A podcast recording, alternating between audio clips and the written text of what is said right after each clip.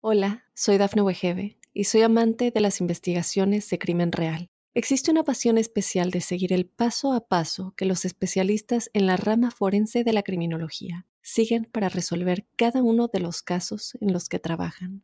Si tú, como yo, eres una de las personas que encuentran fascinante escuchar este tipo de investigaciones, te invito a escuchar el podcast Trazos Criminales con la experta en perfilación criminal, Laura Quiñones Orquiza en tu plataforma de audio favorita.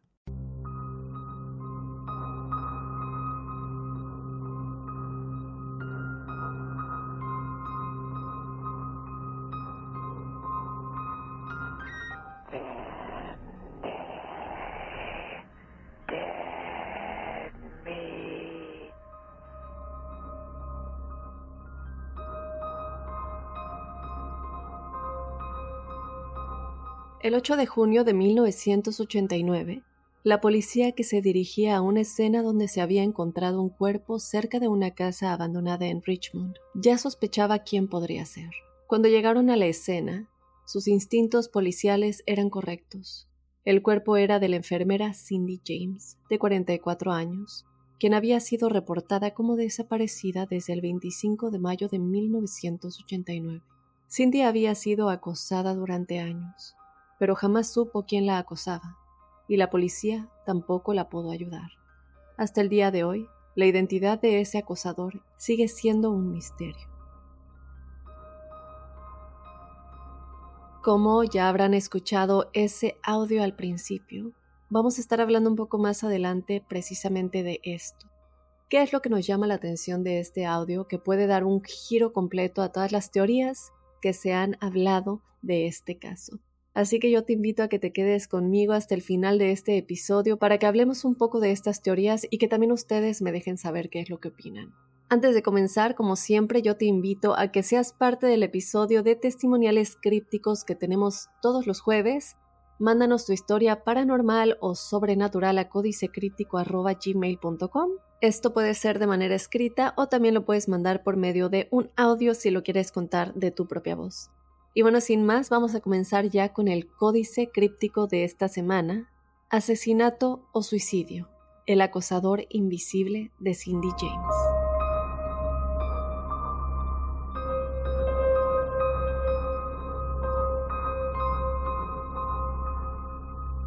Comenzamos esta historia en junio de 1980. Cindy Hack de 38 años, se había divorciado recientemente de su esposo Roy y tan pronto como lo hizo, se mudó a otra casa en Vancouver, Canadá. Ella, en estos momentos, después de un matrimonio que se había convertido en muy tóxico e infeliz para ella, sintió por fin un poco de paz, un poco de tranquilidad y alivio al poder librarse de esto, completar el divorcio y mudarse por su propia cuenta a su propio hogar. Como les digo, su matrimonio había durado años, pero todos estos años había sido abusivo y tóxico. Ahora estaba feliz, pero esto no le duraría mucho tiempo, ya que solamente cuatro después crípticos de que ella había dejado a su esposo, de que por fin el divorcio había finalizado, algo aún peor en la vida de Cindy comenzaría, algo que se convertiría en una pesadilla.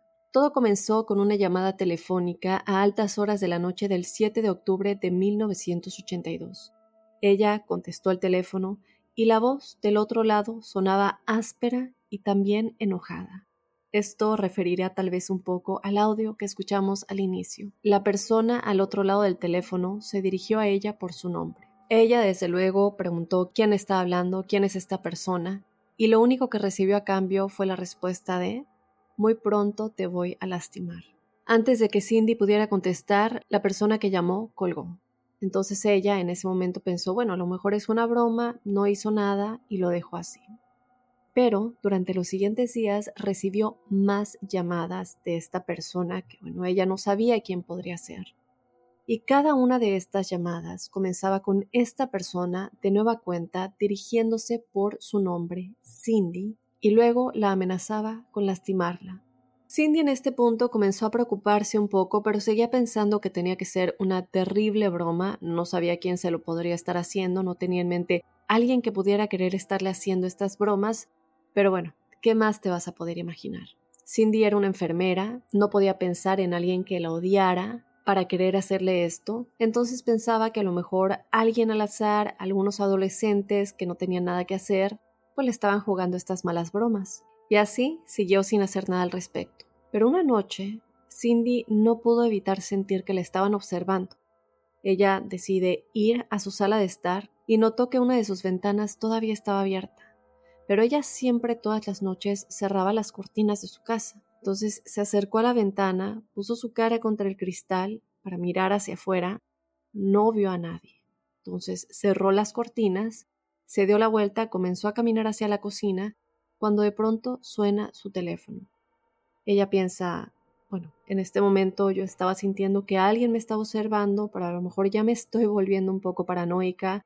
Voy a contestar el teléfono. Mi vida continúa como si nada. En ese momento ella contesta el teléfono y al otro lado de la llamada estaba esta persona misteriosa que en tono burlón le dijo que las cortinas no la iban a proteger y que sabía cuando ella estaba en casa. Este incidente desde luego la llevó al límite y sabía que esto ya no podía ser una mala broma. Es decir, ahora no solamente están llamando a su casa, sino esto quiere decir que alguien realmente la está viendo en tiempo real. Entonces, en ese momento ella decide contactar a la policía, quien hizo una visita a la casa, pero no había ninguna señal de un allanamiento ni ninguna señal de que se estuviera cometiendo algún delito. Entonces, después de caminar por su propiedad, por dentro, por fuera, ir al sótano y le dicen, sentimos que estás a salvo, le dijeron que realmente debería considerar obtener un número de teléfono nuevo que no estuviera registrado y de esa forma esta persona misteriosa pues no iba a poder seguir contactándola. En ese momento, crípticos, Cindy les agradeció, siguió el consejo de la policía de obtener un número de teléfono no registrado y dijo, bueno, ahora sí no tienen manera de contactarme. Ella le dio ese número únicamente a su familia y a una amiga muy cercana. Pero lo que nos sorprende de todo este caso es que las llamadas continuaron, y no solamente continuaron, sino que además se volvieron más frecuentes. Y de hecho, crípticos, el acoso en general solo comenzó a intensificarse. ¿Por qué? Bueno, tres días después, el 15 de octubre, Cindy y su mejor amiga Agnes regresaron de cenar a la casa de Cindy y cuando llegaron notaron que una de las ventanas delanteras estaba rota entonces caminaron con cuidado hacia el porche y se dieron cuenta de que la puerta principal estaba abierta. En ese momento, desde luego, ellas consideran abandonar inmediatamente la propiedad y simplemente llamar a la policía. Deciden sentarse en el garage por un minuto y no escucharon nada dentro de la casa. Entonces deciden, bueno, vamos a asomarnos a ver qué pasa, porque, bueno, Cindy también estaba dudando si llamar a la policía de nuevo, los acababa de llamar pocos días antes y no quería que pensaran que, bueno, todo el tiempo los iba a estar molestando y deciden que ellas dos iban a entrar a ver si encontraban algo. Y así cuando entraron todas las luces estaban apagadas y no había señales de disturbios. Estaba totalmente tranquilo y en silencio. Sin embargo, cuando subieron las escaleras, encontraron plumas por todo el pasillo. Ellas deciden seguir estas plumas y llegan hasta la habitación de Cindy. Y en su habitación Todas sus almohadas habían sido destrozadas y la llave de la puerta principal estaba sobre su mesa de noche, su buró, como muchos lo conocemos.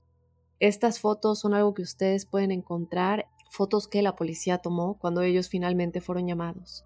En este punto, Cindy y Agnes, su amiga, salieron de la casa y, ahora sí, llamaron a la policía. Pero cuando la policía llegó, realmente, pues, no había mucho que ellos pudieran hacer, a pesar de Saber sobre las llamadas telefónicas amenazantes que Cindy había estado recibiendo, pues simplemente no había una señal clara de quién podría haber irrumpido en su casa y quién pudiera haber cortado las almohadas.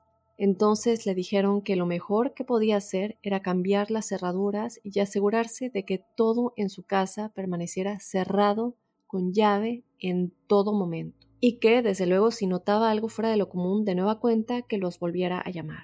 Durante los siguientes días crípticos, Cindy siguió recibiendo llamadas telefónicas amenazantes y de pronto comenzó a despertarse con notas amenazantes en su porche delantero que habían sido hechas con recortes de periódicos y revistas, desde luego asumiendo que esta persona no querría que su letra fuera identificada. Esto llevó a la policía a iniciar una investigación más amplia sobre el asunto. En este momento, crípticos, es cuando un oficial llamado Pat McBride, que había estado en la fuerza durante ocho años, comenzó a vigilar a Cindy casi a diario. Esto hizo que Cindy, bueno, por fin se sintiera protegida. Alguien estaba cuidándola a todas horas y muy pronto comenzaron a tener mucha más confianza y como ya se imaginarán, no pasó mucho tiempo para que Pat y Cindy desarrollaran una relación romántica. Después de algún tiempo, Pat se mudó a la casa de Cindy mientras seguía investigando este caso Obviamente esto hacía que Cindy se sintiera todavía aún más segura el hecho de que ya no vivía sola y además estaba con un oficial de policía que está involucrado en toda esta investigación de quién podría ser este acosador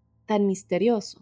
Pero lo curioso aquí es que tan pronto como Pat se mudó a la casa de Cindy, todo el acoso pareció detenerse. Sin embargo, un par de semanas después, a principios de noviembre, Pat se despertó una mañana en la casa de Cindy y descubrió que las líneas telefónicas no tenían señal. Cuando salió a investigar crípticos, él descubrió que las líneas en realidad habían sido cortadas y encontró un par de tijeras de alambre tiradas en el suelo. Después de esto, durante el mes siguiente, además de las llamadas telefónicas amenazantes que Cindy continuaba recibiendo y las notas dejadas en su porche, Cindy ahora comenzó a escuchar a alguien caminando afuera de su casa por la noche. Pero desde luego ahora ella estaba demasiado aterrorizada para ir a la ventana y mirar hacia afuera para ver quién era. Digo, recordemos lo que le pasó la primera vez que hizo esto. Esta persona la llamó y le dijo que las cortinas no la iban a proteger. Ahora ella sabía que posiblemente alguien la estaba viendo en tiempo real.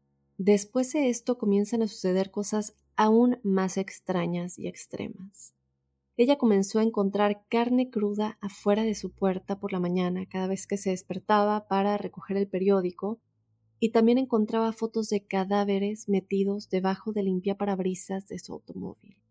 Lo peor fue cuando un día entró a su patio trasero y descubrió a tres gatos muertos colgados en su jardín. A este punto Cindy ya estaba realmente preocupada, ansiosa, desesperada, dándose cuenta que alguien realmente estaba buscando aterrorizarla hasta el punto de la locura. Y algo que no les dije es que Cindy realmente era una persona sonriente, feliz. Siempre que ustedes busquen información acerca de ella, incluso documentales, se van a dar cuenta de que todas las personas que hablan de ella, su familia, siempre la describen como alguien alegre, que trataba de ver las cosas positivas de cada cosa y bueno, para darnos cuenta más adelante todos los años que ella tiene que vivir esto, tiene que haber sido una persona muy muy fuerte y resiliente para sobrevivir y tratar de seguir con su vida lo mejor que ella pudiera. Pero a pesar desde luego de esta actitud positiva, lo más que pudiera intentar, ella ya no podía dormir y se había convertido en demasiado ansiosa y paranoica. Sin embargo, a pesar de su evidente angustia, la policía local, aunque no lo crean, estaba empezando a dudar de sus afirmaciones de que el acosador era real. Cada vez que ella los llamaba alegando las actividades de acoso, iban a su casa y miraban alrededor, pero nunca pudieron encontrar ninguna evidencia que sugiriera que alguien, además de ella, sus amigos o su novio, habían estado ahí. Y lo peor de todo esto es que su novio, el oficial de la policía que les comentaba, ya había comenzado a comentarle a sus compañeros oficiales que él nunca estaba en casa cuando el acosador llamaba y que nunca escuchó a nadie caminando fuera de su casa, como Cindy normalmente afirmaba, y dijo que la única razón por la que sabía sobre estas cosas es porque Cindy le decía. Desde luego, el hecho de que un oficial de policía que además vive con ella, que además es su novio, haga estas afirmaciones, es algo grave para la víctima porque, digo, es lamentablemente muy probable que le crean más a él, que es un oficial, que a ella, que además las pruebas lamentablemente no le están ayudando mucho porque de nueva cuenta ella es la única que puede testificar de esto. Pero les pido que esperen porque más adelante a lo mejor ustedes también van a dudar. Un caso muy extraño, crípticos.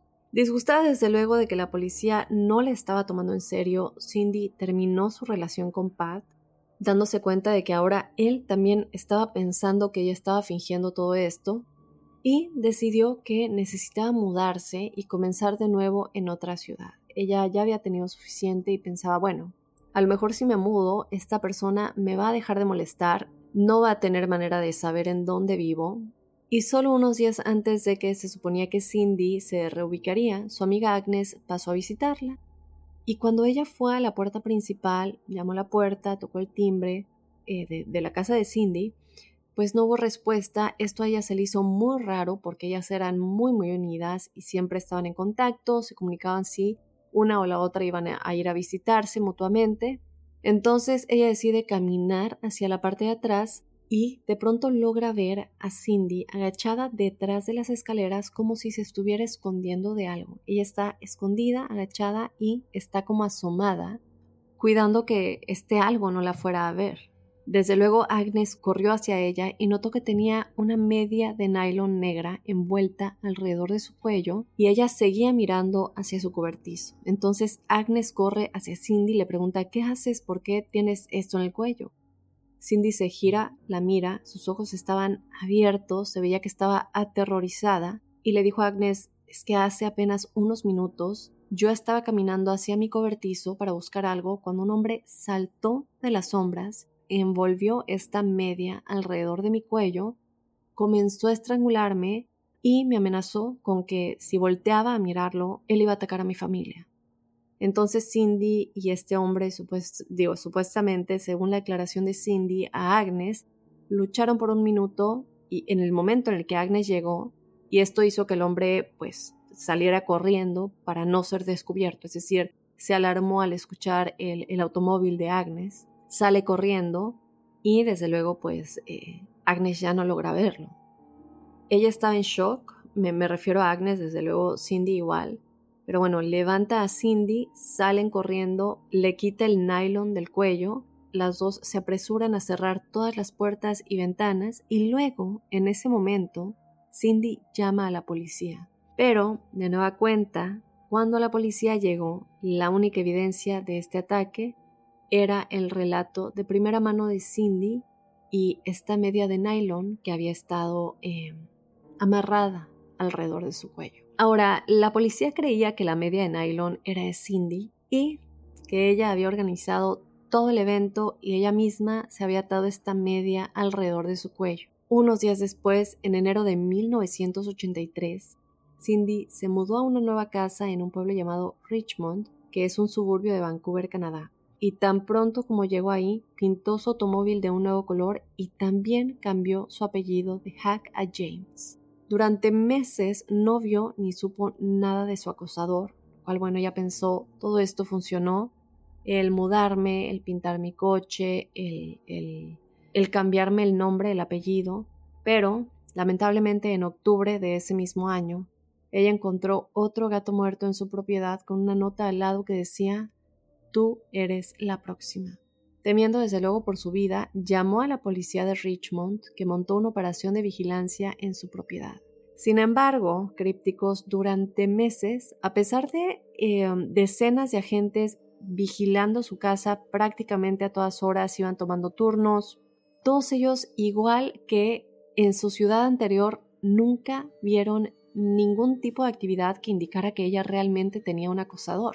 Entonces, tan pronto como los oficiales se iban por un periodo de tiempo, es decir, cuando había como una brecha en la vigilancia, es cuando Cindy llamaba a la policía e informaba sobre la actividad del acosador. Esto, desde luego, hizo que la policía de Richmond, al igual que anteriormente, antes de que se mudara, también comenzaran a sospechar que Cindy era la, la que estaba detrás de todo esto, que estaba inventando la historia del acosador pero ahora se lo dijeron directamente, a secas.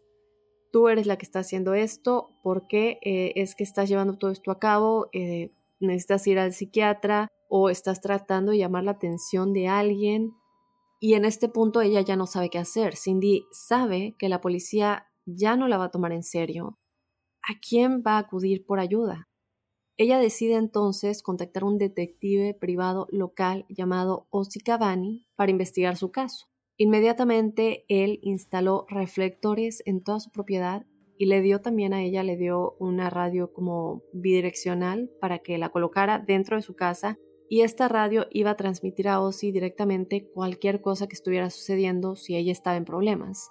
Él lo iba a saber de inmediato. Incluso si ella eh, no podía como llegar a la radio para decírselo, también instaló un botón de pánico, que es básicamente un botón que le iba a enviar una alarma a él y a la policía de inmediato en caso de que algo le estuviera sucediendo. Así pasa el tiempo y en enero de 1984, después de estar en este caso tan solo un par de semanas, Ozzy, por fin alguien más, escucha algunos sonidos extraños a través de la radio, esta que les comentaba bidireccional, que él había puesto en la casa de Cindy. Lo que él describió es que parecía que había algún tipo de lucha en la casa de Cindy, asumiendo desde luego que era Cindy alguien más que ella se estaba tratando de defender de su atacante. Él trata de llamarla por la radio para preguntarle qué es lo que estaba pasando, pero lamentablemente no obtuvo ninguna respuesta. Entonces él decide salir de inmediato, subirse a su automóvil y manejar a su casa lo más rápido posible. Cuando llega, llama a la puerta, toca el timbre una y otra vez, pero no hubo respuesta alguna. A él no le queda de otra que derribar la puerta y es en ese momento crípticos que encuentra a Cindy tendida en el pasillo inmóvil. Además, esto no era todo. Había una nota en la parte superior de la mano, y esta nota estaba sujeta con un cuchillo de cocina que no solamente atravesaba la nota, sino también su mano, es decir, como para que se quedara incrustada en su mano por medio del cuchillo. La nota decía Estás muerta, mujer. Cindy también tenía de nueva cuenta una media de nylon negra alrededor del cuello. Lo que sucedió aquí es que inicialmente Ozzy creyó que Cindy desde luego estaba muerta. Dice, bueno, esto es indicador de que ella está muerta, ve la nota, la ve con esta, eh, con esta media de nylon amarrada al cuello, pero gracias a Dios logró encontrarle el pulso y enseguida la llevó al hospital. Cuando ella recuperó el conocimiento, dijo que todo lo que podía recordar fue sentir que alguien le inyectaba como una aguja en el brazo y que después de eso ya no recordaba nada del ataque. La policía, que creía que Cindy había organizado este ataque también, no se molestó en tomar las huellas dactilares en su casa, ni en el cuchillo, ni en la nota, y pensando también a qué tanto tenemos que llegar, es decir, si fuera ella, para enterrarse un cuchillo en la mano, incrustar la nota en el igual, a mí me parece demasiado, pero ya hablaremos de las teorías más adelante. Sabemos que la policía no va a hacer nada al respecto, no creen lo que ella está haciendo, creen que ella es la que está detrás de todo esto. Y Ozzy, el, el, investigador que ella contrató, contrario que la policía, él sí creía que Cindy estaba diciendo la verdad. Él no creía que Cindy fuera eh, como físicamente capaz de inyectarse en el área donde la aguja había entrado en su cuerpo, porque lo que él argumenta y en varias entrevistas se puede ver es que el ángulo era casi imposible de lograr por sí misma. Entonces, esto es algo que se queda allá afuera. Una vez que ella es dada de alta del hospital, la policía, a pesar de creer que ella estaba mintiendo, pues como un poquito obligados, tienen que continuar con la operación de vigilancia en su propiedad. Pero como siempre de nueva cuenta, después de todo este tiempo, continúa la situación de que nunca pasaba nada cuando alguno de los oficiales estaba de servicio afuera de su casa vigilando. La actividad del acosador solo se informaba siempre después de que habían dejado la casa de Cindy. Y bueno, esto comienza a volverse muy frustrante para todos, para Cindy que no puede probar que esto realmente le está sucediendo y para la policía que por más que intentan poner todo de ellos con vigilancia, con recursos, no logran tener alguna pista de que realmente no es ella la que está creando todo esto. Así pasa más de un año, crípticos. Y desde luego durante este tiempo la salud mental de Cindy continuó deteriorándose rápidamente. Ella vivía con el miedo constante del acosador y estaba profundamente avergonzada, desde luego, de que la policía creyera que ella estaba mintiendo porque ya no sabía si reportar lo que le estaba sucediendo, ya no sabía cómo hacérselos ver, cómo decirlo.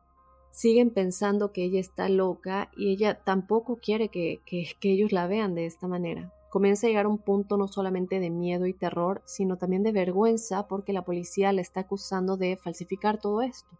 Pasa el tiempo y el 11 de diciembre de 1985, Cindy fue atacada nuevamente, pero los detalles sobre este ataque en específico crípticos son increíblemente escasos. Lo que sucedió en esta ocasión es que alguien la encontró tirada en una zanja a seis millas de su casa. Ella llevaba únicamente una bota de campo, una, es decir, no las dos, y un guante en vez de dos, de igual manera. En ese momento, cuando la encontraron, ella sufría de hipotermia y tenía cortes y moretones por todo el cuerpo. Ella también tenía de nueva cuenta una media de nylon negra alrededor de su cuello. Como ya se imaginarán, ella no recordaba el ataque. En ese momento, la policía le dijo que creían que se trataba de otro evento organizado, por lo que no hicieron ningún seguimiento significativo. Y aquí de nueva cuenta uno se pone a pensar, bueno, digamos que ella realmente está fingiendo todo esto, que realmente a lo mejor sufre de alguna enfermedad mental o quiere llamar la atención de alguien, ¿cómo lograr que todos estos daños físicos te sucedan? Es decir, tendrías que aventarte al piso tú misma, quedarte afuera para sufrir hipotermia, eh, arrojarte contra piedras, muchísimas cosas. Y más adelante también cuando veamos acerca de su muerte, claro que hay teorías, como lo dije, ya lo vamos a platicar de cómo esto podría haber sido posible, pero bueno, es algo que desde ahorita tenemos que empezar a pensar. Entonces, bueno, como les comento, ella no recuerda el ataque, la policía sigue pensando que ella está fingiendo todo esto y después de varios días en el hospital la envían a casa. Ella, como siempre, está aterrorizada de estar sola. Entonces, lo que decide hacer es contactar a su amiga Agnes y le preguntó si ella y su esposo, Tom, podrían quedarse con ella un par de noches para, eh, para no estar sola, ¿no? Sobre todo con este ataque tan reciente del cual todavía se estaba recuperando. Desde luego Agnes y Tom estuvieron de acuerdo, se iban a quedar con ella, le dijeron no te preocupes, vamos a estar contigo. La primera noche que estuvieron ahí en, casa de Cindy, ella se despertó en medio de la noche y lo que ella dijo es que escuchó sonidos extraños provenientes del sótano. Ella despierta a Agnes y a Tom y ellos también comienzan a escuchar estos sonidos. Entonces los tres bajan al primer piso abrieron la puerta del sótano y se dan cuenta que hay un incendio. En ese momento Cindy corre al teléfono, marca el 911, pero de nueva cuenta y como le había sucedido anteriormente con su exnovio el oficial de policía, las líneas telefónicas habían sido cortadas.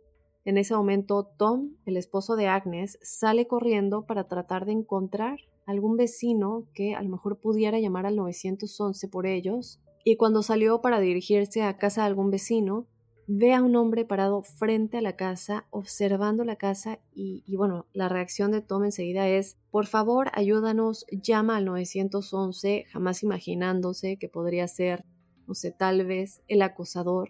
Sigue gritándole, por favor, llama al 911, la casa está en llamas y este hombre, sin decir ni una palabra, se da la vuelta y corre calle abajo. Este hombre, cabe aclarar, nunca fue identificado. Finalmente, Tom logró que un vecino llamara al 911.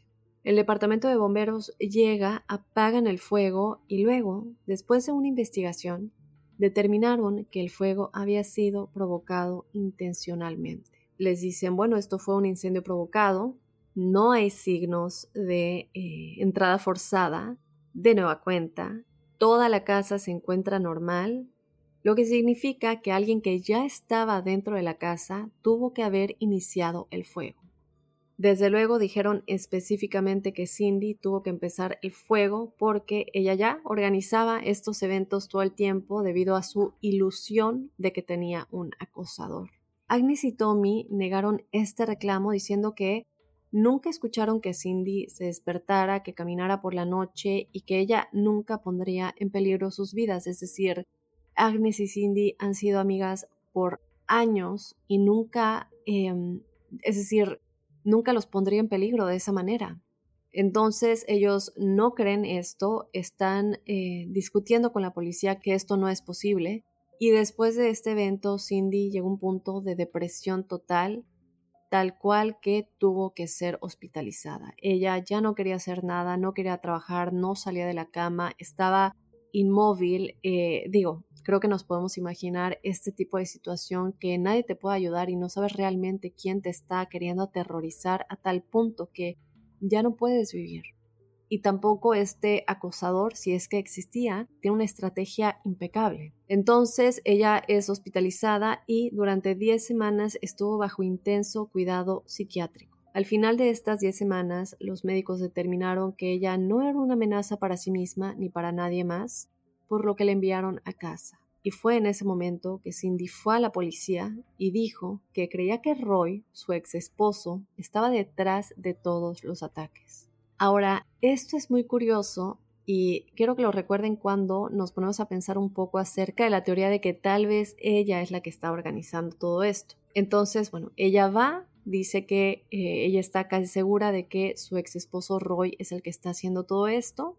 La policía de inmediato llama a Roy para interrogarlo. Él negó enfáticamente todas las acusaciones, dijo que no tenía nada que ver con eso y de hecho, lo que él dijo nos va a sorprender y es que él había escuchado a este acusador que perseguía a su exmujer, ya que, según su declaración, había recibido varias de estas llamadas telefónicas amenazantes hacia Cindy.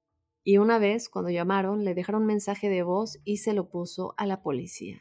Este es el mensaje que escuchamos al principio. Lo voy a volver a poner un poco al final porque es importante para una de las teorías. Ahora, después de hablar con Roy y confirmar sus diversas coartadas, la policía lo descartó por completo como sospechoso. Y durante los siguientes tres años y medio, Cindy continúa recibiendo llamadas telefónicas y mensajes amenazantes en su casa. Estamos hablando ya, críticos, de tres años y medio. Obviamente esto después de los años anteriores en los que esto ha estado sucediendo. Y no sé ustedes qué opinen, pero ¿no les parece demasiado tiempo como para que las amenazas sean tantas sin que nada suceda, no sé, déjenme saber ustedes qué opinan.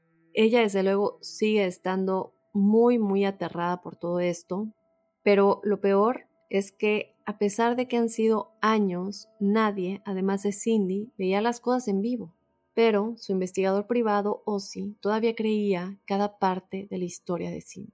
El departamento de policía de Richmond ya se había cansado de Cindy, dejó de responder a sus llamadas y la noche del 25 de mayo de 1989, la amiga de Cindy, Agnes, se presentó en la casa de Cindy para un juego de bridge que jugaban cada semana. Ya tenían eso en el calendario, cada semana se, se juntaban para jugar.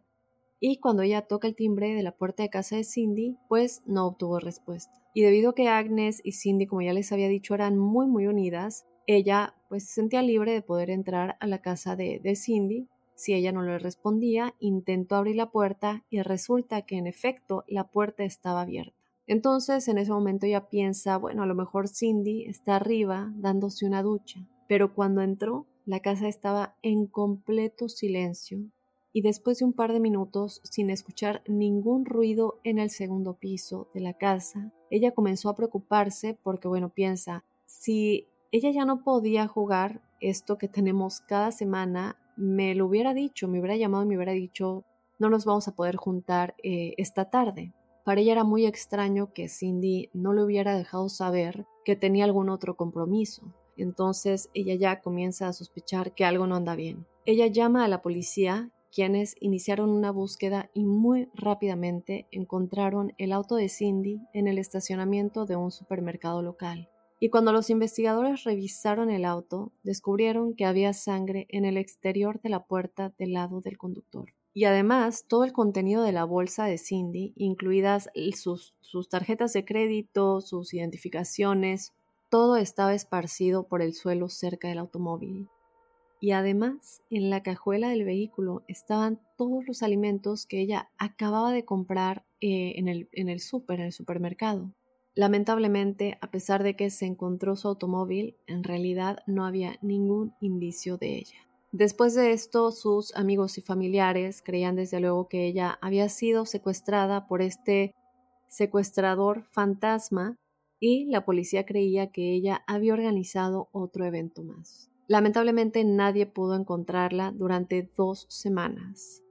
Después de estas dos semanas de eh, su desaparición, a una milla y media de distancia de donde eh, se había encontrado su automóvil, un trabajador de la carretera había, eh, había estado tomando mucho café y de pronto pues necesitaba usar el baño. Eh, sin embargo, donde todos ellos estaban trabajando no tenían un, un, porteo, que normalmente hay como estos baños portátiles, y no estaban cerca tampoco de ningún negocio local que pudiera ofrecerles baños públicos. Él comienza a buscar y se da cuenta que la única área que ofrecía privacidad era un edificio abandonado que estaba cerca de este lugar en el que ellos estaban trabajando en la carretera. Entonces, este trabajador eh, le, dice a su equipo hacia dónde se dirigía, se da la vuelta, comienza a caminar por el patio delantero de este edificio, de esta propiedad, eh, que cabe aclarar estaba completamente eh, cubierto de maleza. Y cuando comienza a caminar por el costado de este edificio, él siente un olor terrible, como uno de los peores, como lo describe, los peores olores que había sentido en su vida. Él supone que debido a que esta propiedad estaba abandonada, tal vez la gente estaba tirando ahí su basura en algún lugar.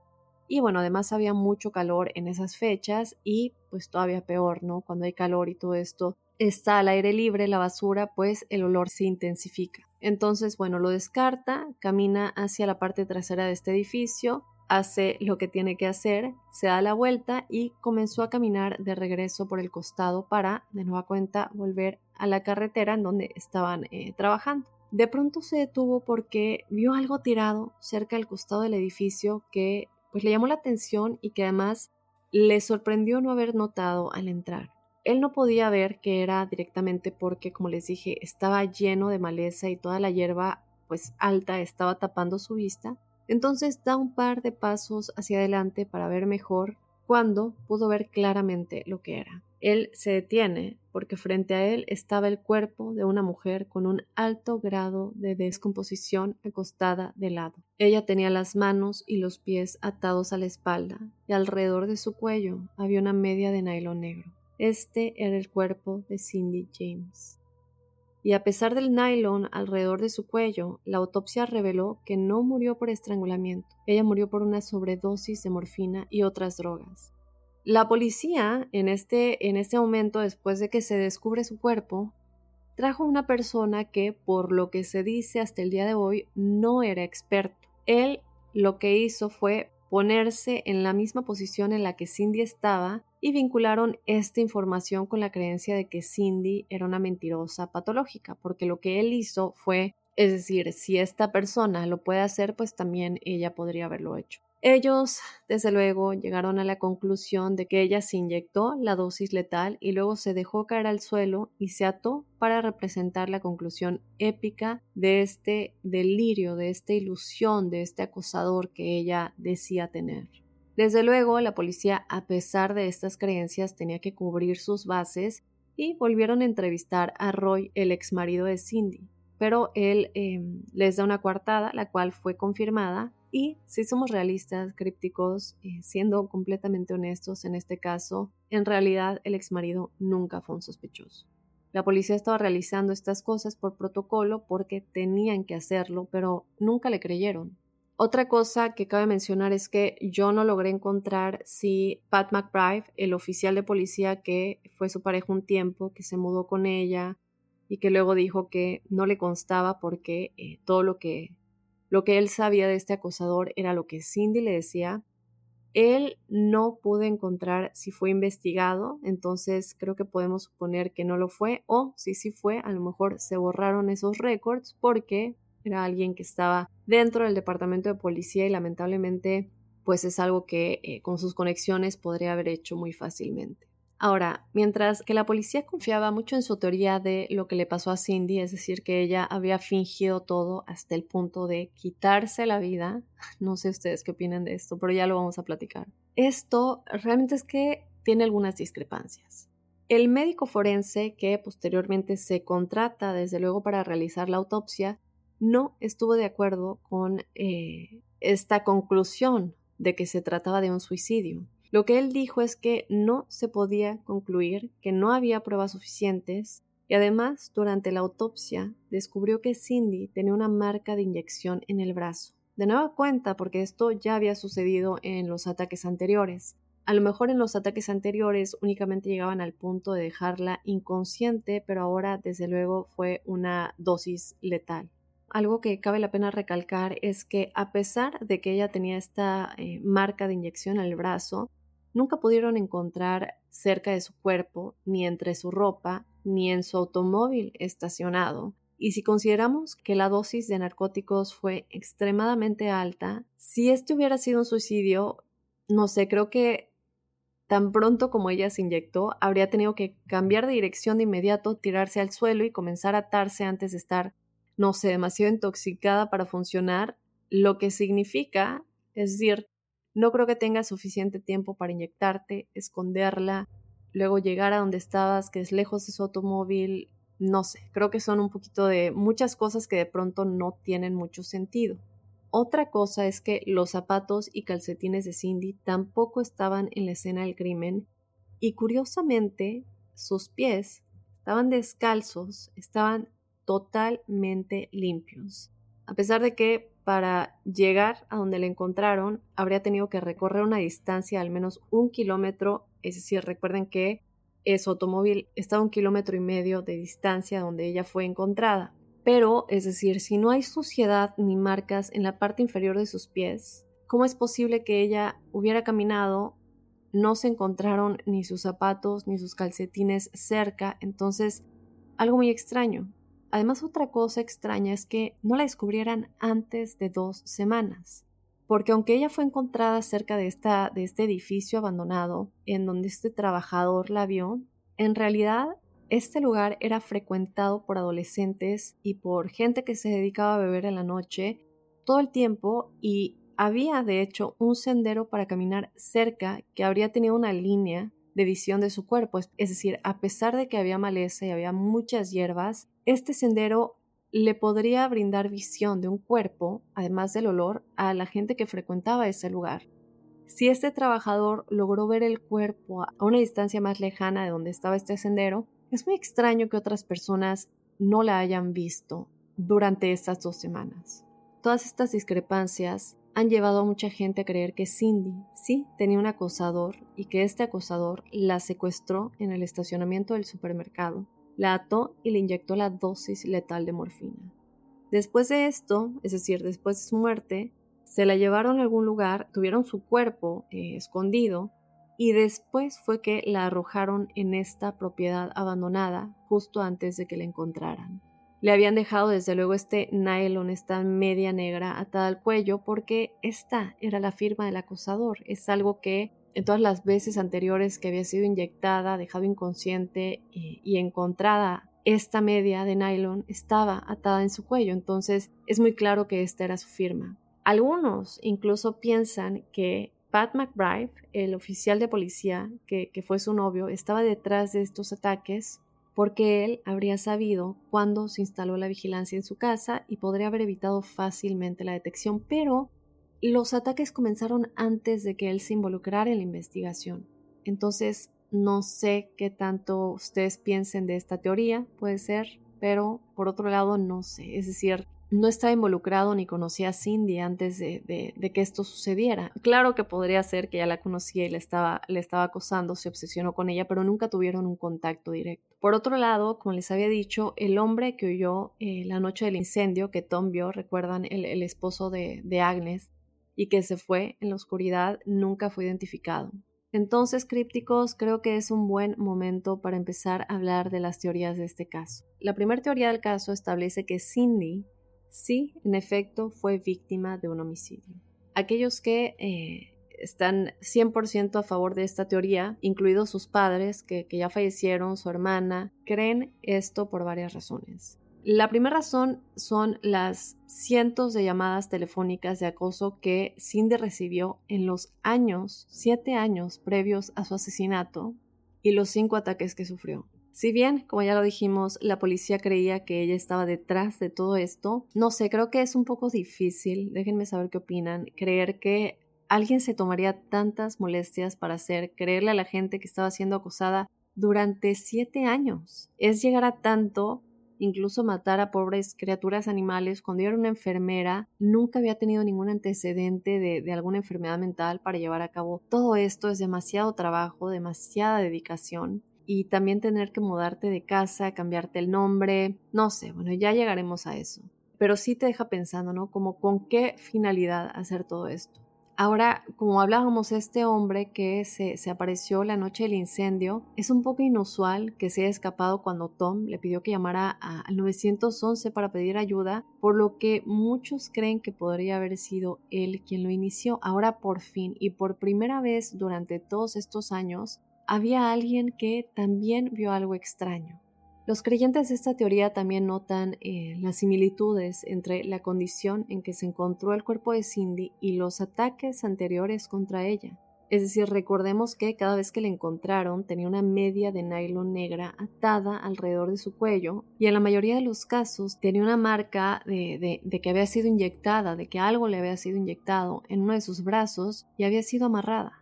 Además también está el hecho de que en la mayoría de los casos se la encontró casi completamente desnuda y la evidencia encontrada en su cuerpo apunta a la probabilidad de que se le volvió a vestir antes de que arrojaran su cuerpo. Y esto es algo que eh, no es posible, es decir, si ella hubiera hecho esto, por la manera en cómo su ropa fue encontrada en su cuerpo, era muy evidente que alguien la había vuelto a vestir. Y esto es algo que ella no hubiera podido hacer eh, si antes de que los narcóticos hicieran efecto en su cuerpo, de bueno, recordemos, inyectarse, caminar sin que sus pies o mágicamente estuvieran limpios, eh, amarrarse manos y pies antes desde luego desvestirse y volverse a vestir para simular que alguien la desvistió y la volvió a vestir y luego amarrarse las manos y los pies. Me parece un poco ilógico que esto hubiera sido posible si ella es la que, como muchos creen, porque no saben la cantidad de personas crípticos que ustedes se van a encontrar en el Internet asegurando y peleando con uñas y dientes esta teoría de que ella es quien lo hizo. Claro, no lo podemos saber, ellos tienen buenos argumentos, pero bueno, un poco difícil de entender. Y en esto pues entramos a la siguiente teoría, que es que ella se suicidó después de una sobredosis de morfina y demás narcóticos. Estas personas dicen que la única cosa tonta que la policía hizo en este caso fue que le dieron demasiada atención. Eh, muchas personas discuten el caso de que si ellos le hubieran dejado de dar la atención que ella buscaba, ella aún estaría viva y no hubiera llegado a tanto. Los, los que defienden esta teoría asumen básicamente que eh, la policía fue lo suficientemente lista, inteligente, para darse cuenta que mientras más atención le daban y más escépticos se volvían, el acoso o el nivel de ataques incrementaba y bueno, que esto no es coincidencia, ¿no? Que, que, también es prueba de que era ella la que era su propia acosadora. Dicen, argumentan que ella tenía desde luego una enfermedad mental muy avanzada y también argumentan que eh, este audio que les puse al principio, que ya lo vamos a volver a escuchar para que pongamos más atención, argumentan que esta es la voz de una mujer eh, y para los que no entiendan bien lo que dice este audio, dice Cindy Dead Meat Soon, es decir, carne muerta pronto, ¿no? Como para darles la, traducción textual. Y lo que dicen es que esta persona es Cindy James tratando de cambiar su voz, que la policía canadiense eh, sin duda estuvieron en lo correcto cuando dijeron que ella se hizo esto a sí misma y lo que los vuelve locos es como ella logró ser tan convincente para que muchos le creyeran. Dicen que esto se volvió eh, una obsesión para ella después de que comenzó, se dio cuenta de que algunas personas le estaban prestando mucha atención, pues desde luego decide seguir con esto porque más atención estaba recibiendo y esto pues le llegó a gustar y ya no supo cómo detenerlo. Llega un punto en el que desde luego decide quitarse la vida para que, eh, no sé, en este fanatismo o obsesión al que ella llegó le fueran a creer, ya que al final estuviera muerta. Entonces, bueno, antes de continuar, vamos a escuchar el audio para que ustedes me digan si parece o no una voz de mujer, si creen que ella fingió esto, que era su propia voz. Así que bueno, vamos a escucharlo.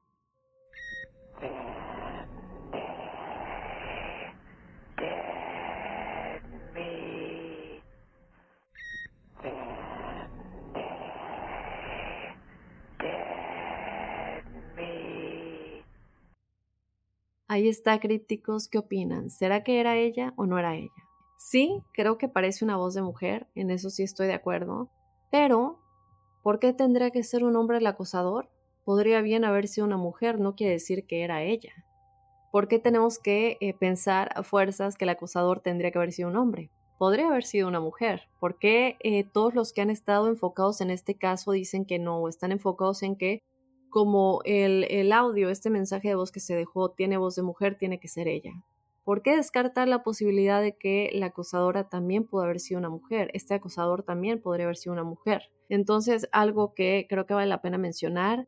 Sin embargo, en este punto, en el punto de que podría haber sido una mujer, muchos dicen que a lo mejor era Agnes. su mejor amiga y Tom porque casualmente ellos son los únicos, o bueno, en este caso Tom es el único que vio o que pudo ser testigo de que alguien estaba allá afuera cuando ellos estaban tratando de buscar ayuda, que alguien llamara al 911. Entonces se ponen a pensar, bueno, es mucha casualidad que em, Agnes es su mejor amiga, este audio parece ser una voz de una mujer, a lo mejor entre ella y su esposo, luego él es el único que ve a alguien afuera de la casa, a lo mejor más bien era entre ella y su esposo y obviamente Tom habría salido con esta versión de que él vio a alguien allá afuera, pues desde luego para hacerle creer a más personas que ella realmente tenía un acosador, pero jamás imaginarían que eran ellos. No sé, crípticos, ustedes me tienen que dejar saber qué es lo que opinan de este caso bastante misterioso, que dudo que algún día tengamos alguna respuesta. La causa de la muerte, a pesar de que se determinó, fue por estos narcóticos nunca se ha podido eh, llegar a la conclusión de si fue un homicidio o un suicidio. Esto es algo que en el acta de función dice indeterminado. Yo sí creo que ella tenía un acosador, sí creo que alguien la asesinó. No voy a mentir que eh, mientras estaba lloviendo tantos comentarios, tantas páginas de internet, tanto debate de tantas personas que tienen muy buenas teorías, he de decirlo, sí te hace dudar un poco eh, y sí llegué a pensar, bueno, a lo mejor sí fue ella. Pero a pesar de que sí veo em, el por qué mucha gente puede creer esto y si hay cosas que me dejan como pensando, aún así creo que son más las, las pruebas de que sí tenía un acosador a las que pueden decir que ella lo hizo. Sobre todo la manera en la que murió, que fue encontrada y, y todo esto, no sé. Se me hace demasiado para que una persona lo finja por siete años, poco más de siete años. Entonces, bueno, crípticos, ustedes déjenme saber qué es lo que opinan, si creen fue un homicidio o un suicidio. Y si creen que fue un homicidio y realmente tenía un acosador, quiero saber quién ustedes creen que era el culpable. El oficial, que era su exnovio, su exmarido, Agnes y su esposo, o a lo mejor hay alguien más por ahí que no puse en la lista, así que bueno, ustedes déjenme saber. Yo de esta manera llego al final de este códice críptico. Yo te recuerdo que este jueves, como cada jueves, tenemos el episodio de testimoniales crípticos y que quiero que me mandes tu historia. Mándanosla a códicecríptico.gmail.com para contarnos tu experiencia paranormal o sobrenatural. Y como siempre te comento, nos puedes mandar esta historia de modo escrito o por medio de un audio si lo quieres contar de tu propia voz. Y bueno, sin más, yo me despido del códice de esta semana. Te espero el jueves con los testimoniales y desde luego el próximo lunes con otro códice críptico.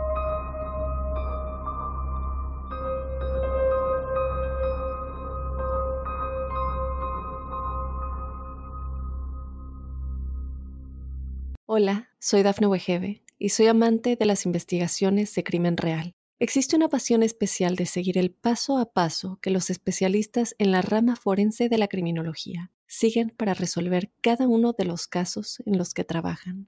Si tú, como yo, eres una de las personas que encuentran fascinante escuchar este tipo de investigaciones, te invito a escuchar el podcast Trazos Criminales con la experta en perfilación criminal, Laura Quiñones Orquiza, en tu plataforma de audio favorita.